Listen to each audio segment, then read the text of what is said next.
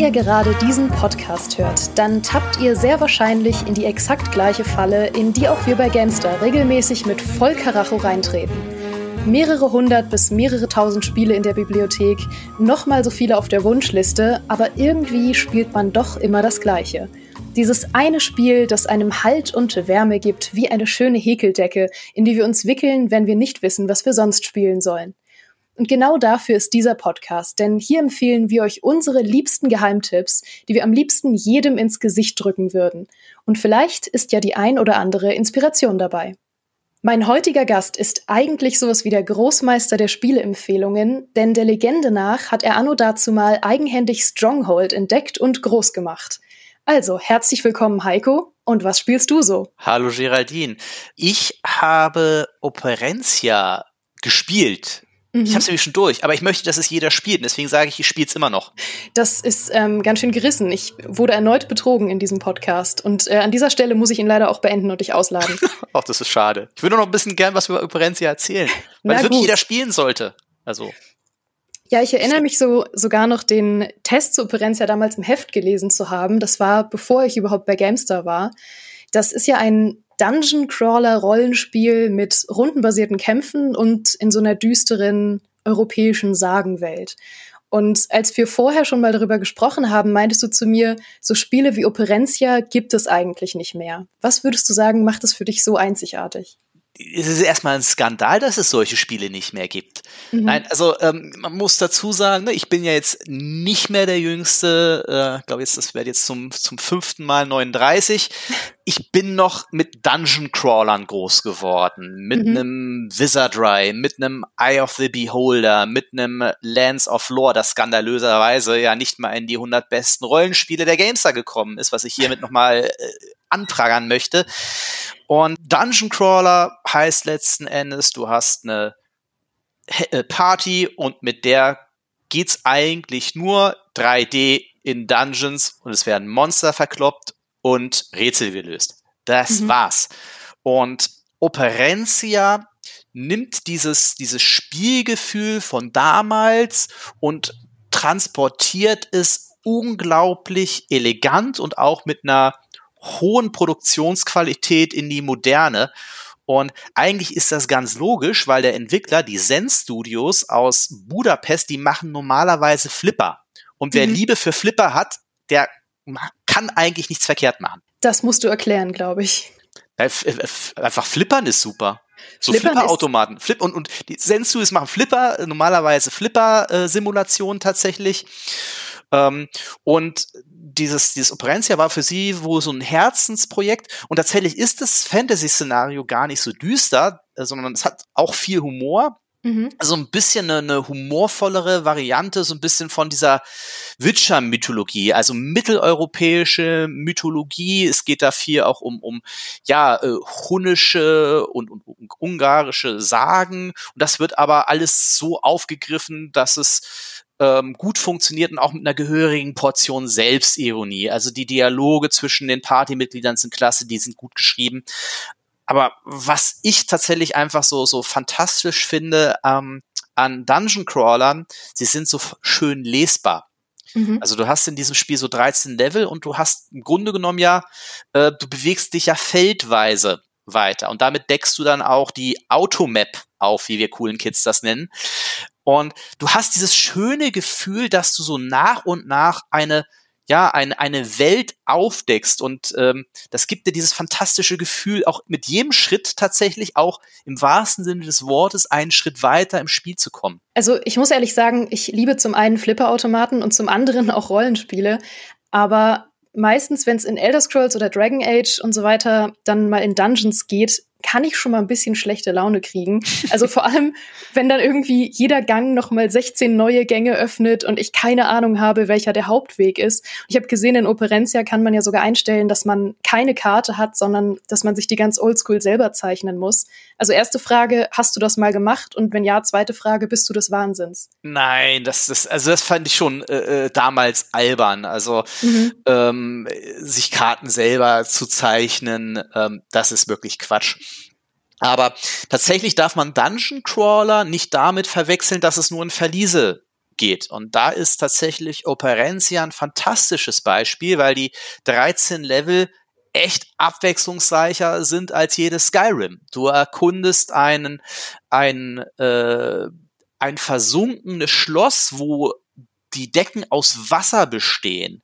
Du ähm, erkundest eine äh, schwebende Burg. Du erkundest einen ähm, gigantischen Baum, den du hochkletterst. Ähm, und das ist nochmal ein ganz anderer Schnack und das ist halt auch sehr, sehr abwechslungsreich. Und gleichzeitig ermöglicht es diese Form des, des Spieldesigns eben auch viel, viel kreativere Rätsel, als du sie häufig in moderneren Hack und Slays hast. Du hast da eine Maschine, wo du an Hebeln drehst. Und ich mag dieses, das hat mich schon damals als, als ja, äh, Steppke so fasziniert, dieses, wie es sich anfühlt, aktiv in eine Spielwelt reinzugreifen, weil sie physikalisch irgendwie funktioniert. Und das funktioniert in diesen Dungeon Crawlern halt sehr, sehr besonders. Das war für mich damals, mein Gehirn ist explodiert, als ich mit einem Mauszeiger damals auf einen Knopf gedrückt habe und dann hat sich eine Tür geöffnet. Mhm. Und ne, Operencia treibt es natürlich noch auf die Spitze mit Apparaturen, mit ähm, ja, Schalterrätseln, aber eben auch, und da kommt wieder eine, eine, eine Leidenschaft von mir auch zum Tragen,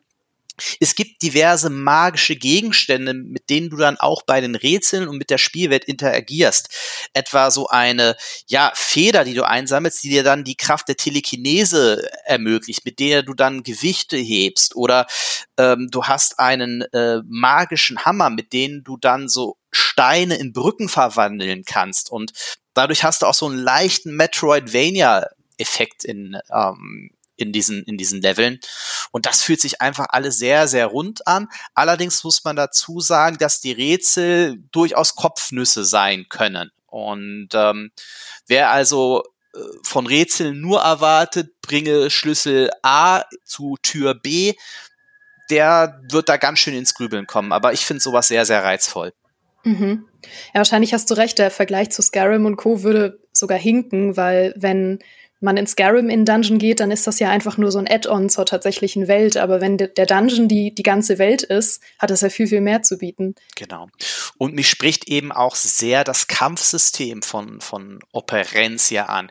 Mhm. Grundsätzlich liebe ich eigentlich rundenbasierte Kampfsysteme, weil ich da das Gefühl habe, dass die Fähigkeiten meiner Helden sehr gut einsetzbar sind und dass ich auch irgendwie so ein bisschen alles unter Kontrolle habe.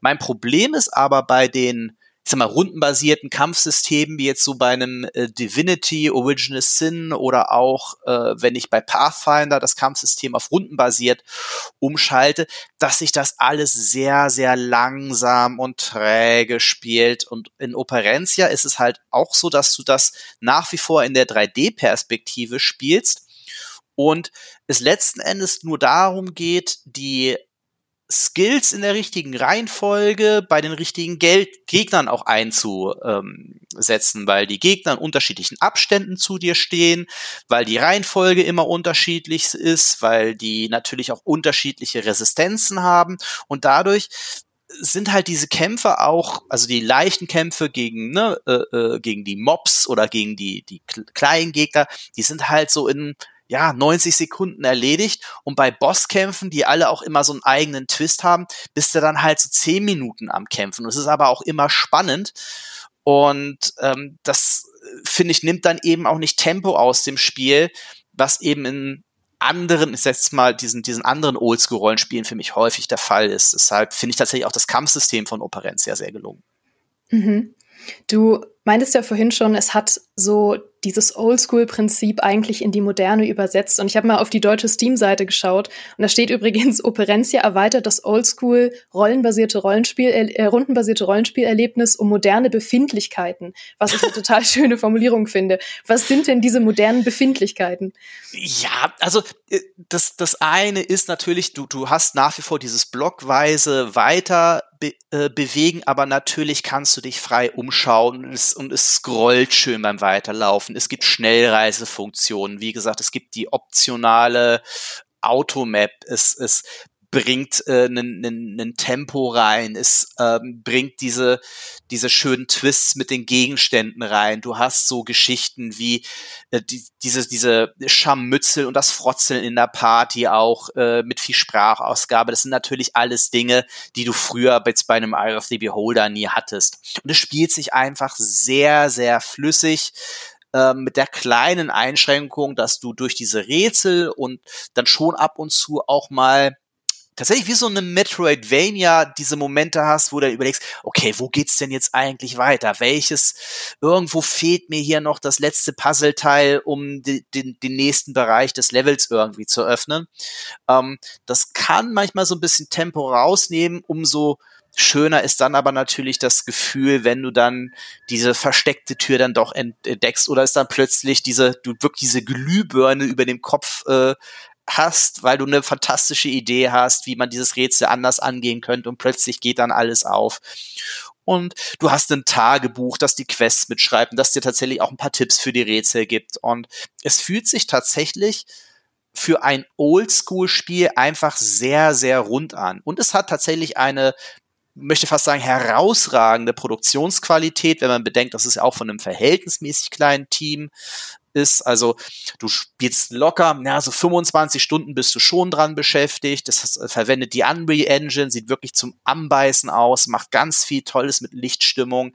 Die Musik ist super. Wie gesagt, es hat englische Sprachausgabe, die ebenfalls toll ist. Und das fügt sich tatsächlich zu etwas sehr, zu einem sehr runden Rollenspiel an, das so seine Wurzeln kennt und auch nicht verleugnet, dass ich aber auch guten Gewissens Menschen empfehlen kann, die noch nie einen Dungeon Crawler gespielt haben, tatsächlich. Weil es sowas, wie gesagt, äh, heutzutage kaum noch gibt. Und dieses Spiel zeigt eigentlich, warum das so dermaßen schade ist. Mhm. Und du hast es jetzt schon ein paar Mal angeteasert, dass die Charaktere auch toll geschrieben sind und es irgendwie einen coolen Humor hat. Was kann man denn generell noch so über die Story sagen? Gibt es auch sowas wie Entscheidungen oder noch irgendwie Nebenzweige von der Geschichte? Nein, also es gibt, also die, die Story ist linear, sie hat ein paar, paar ganz coole Twists, die ich auch nicht verraten möchte. Sie ist, sie ist eher märchenhaft, also sie ist schon für Erwachsene, aber du kämpfst halt zum Beispiel, ein Bossgegner ist halt ein riesiger Froschkönig. Ja, also mhm. ähm, es, es, es, es fühlt sich wie so eine erwachsene Version schon von so Grimms Märchen an, ne, die ja auch viel Sagen aufbereitet haben oder ähm, ja, so, so Volksmärchen. Äh, das steckt ähm, drin. Es ist zum Beispiel, also was man erzählen kann, ist, dass der Prolog, da spielt man eine große Heldengruppe und hat auch viele coole Fähigkeiten und dann passiert natürlich was Dramatisches und die Perspektive wechselt. Also so ein paar Twists gibt's dann schon, aber es ist jetzt kein Spiel, wenn man jetzt großartig Dialoge führen möchte oder Entscheidungen treffen. Darum geht's nicht. Was es hat und wo es so ein bisschen, ja, Non-Linearität äh, reinbringt. Also diese, diese, die Level, die stecken schon voller Geheimnisse und Easter Eggs. Also da kann man schon sehr, sehr viel entdecken. Und natürlich ähm, stecken die coolsten und mächtigsten Waffen immer hinter einer Geheimtür, über die du dann auch wirklich nochmal grübeln musst, wie du diese dann irgendwann aufbekommst. Und ähm, dieses Metroidvania-Prinzip bedeutet eben auch, dass du mit den Gegenständen, die du im Verlauf und diesen magischen ich habe es ja Zelda-Gegenstände genannt, ich finde, es passt aber ganz gut, die du im Verlauf der Story bekommst, kannst du dann auch wieder zurückreisen in bere mhm. bereits besuchte Zonen und dann vielleicht Rätsel lösen, die du vorher noch nicht lösen konntest. Das ist so ein bisschen noch Nonlinearität, aber letzten Endes ist es ein Spiel, wo du die Story durchspielst und dann hat sich das auch. Was ich aber tatsächlich auch mal wieder ganz erfrischend finde, gerade weil auch das Spiel jetzt mit 25 Stunden schon einen ordentlichen Umfang hat, aber jetzt eben auch kein Monster wie ein Pathfinder Wrath of the Righteous ist. Mhm. Na gut, Heiko, ich werde es mir mal anschauen. Ich bitte darum. Und ich schaue mal, ob es vielleicht das Spiel ist, was mir meine Dungeon-Aversion austreiben kann. Ähm, Heiko, dann möchte ich mich einmal bei dir bedanken und auch bei euch da draußen fürs Zuhören. Das war die aktuelle Folge und was spielst du so? Das ist unser neues kurzes Podcast-Format als Snack für zwischendurch auf dem Weg zur Arbeit, beim Frühstück oder beim Halloween-Kürbisse schnitzen. Wenn ihr Feedback habt, dann schreibt uns das sehr, sehr gerne in die Kommentare bei gamester.de oder auf unserem Discord-Kanal. Und ansonsten hören wir uns nächsten Freitag wieder. Macht's gut! Tschüss.